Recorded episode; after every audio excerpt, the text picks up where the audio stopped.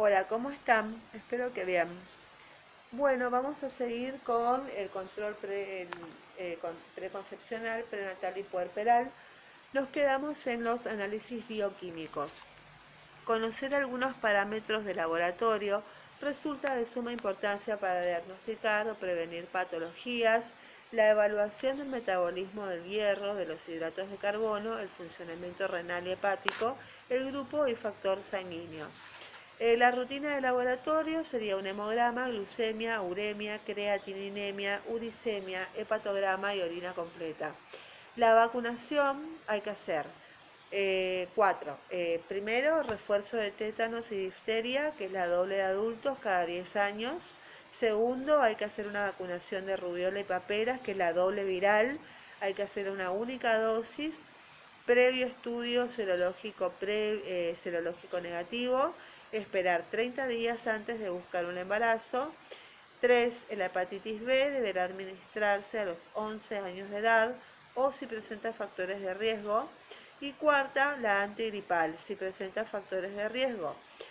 Eh, con respecto a la reducción de defectos congénitos, los defectos congénitos diagnosticados al nacer muestran una incidencia que oscila entre el 1 al 2%.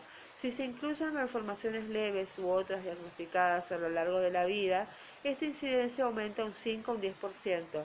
Este amplio rango depende de la profundidad de los diagnósticos.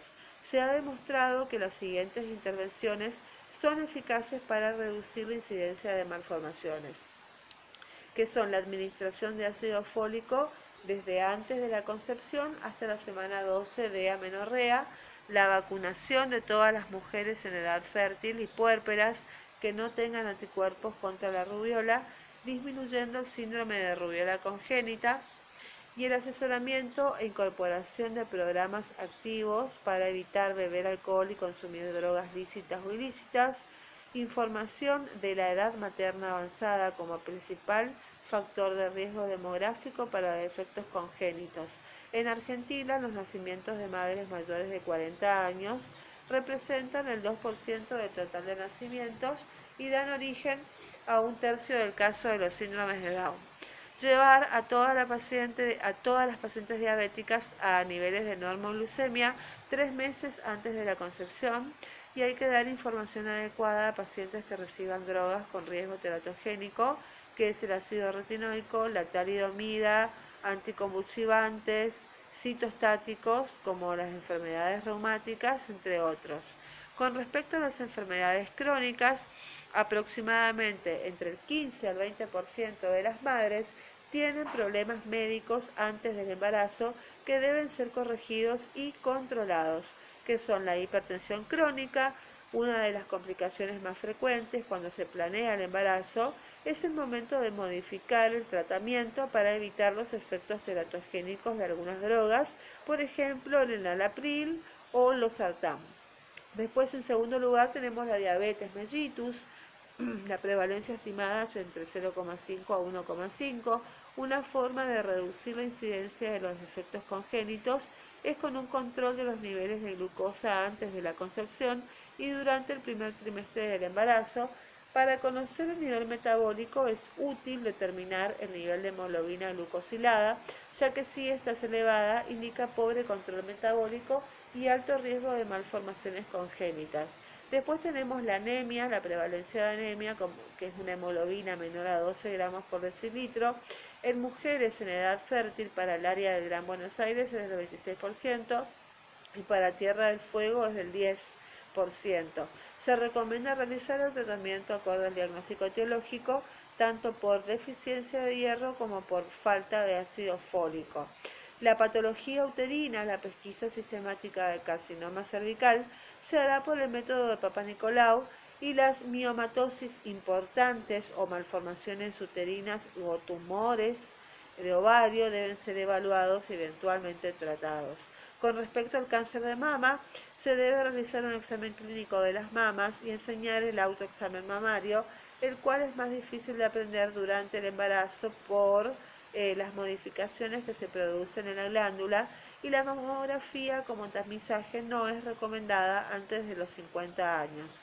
Otra enfermedad es la epilepsia. La medicación anticonvulsivante presenta alto riesgo teratogénico y por este motivo lo conveniente es la evaluación por un método de médico neurólogo a fin de evaluar la necesidad y tipo de medicamento que la paciente requiera y debe tenerse en cuenta que este tipo de medicación es empleada frecuentemente también en enfermedades psiquiátricas, por lo cual corresponde igual recomendación.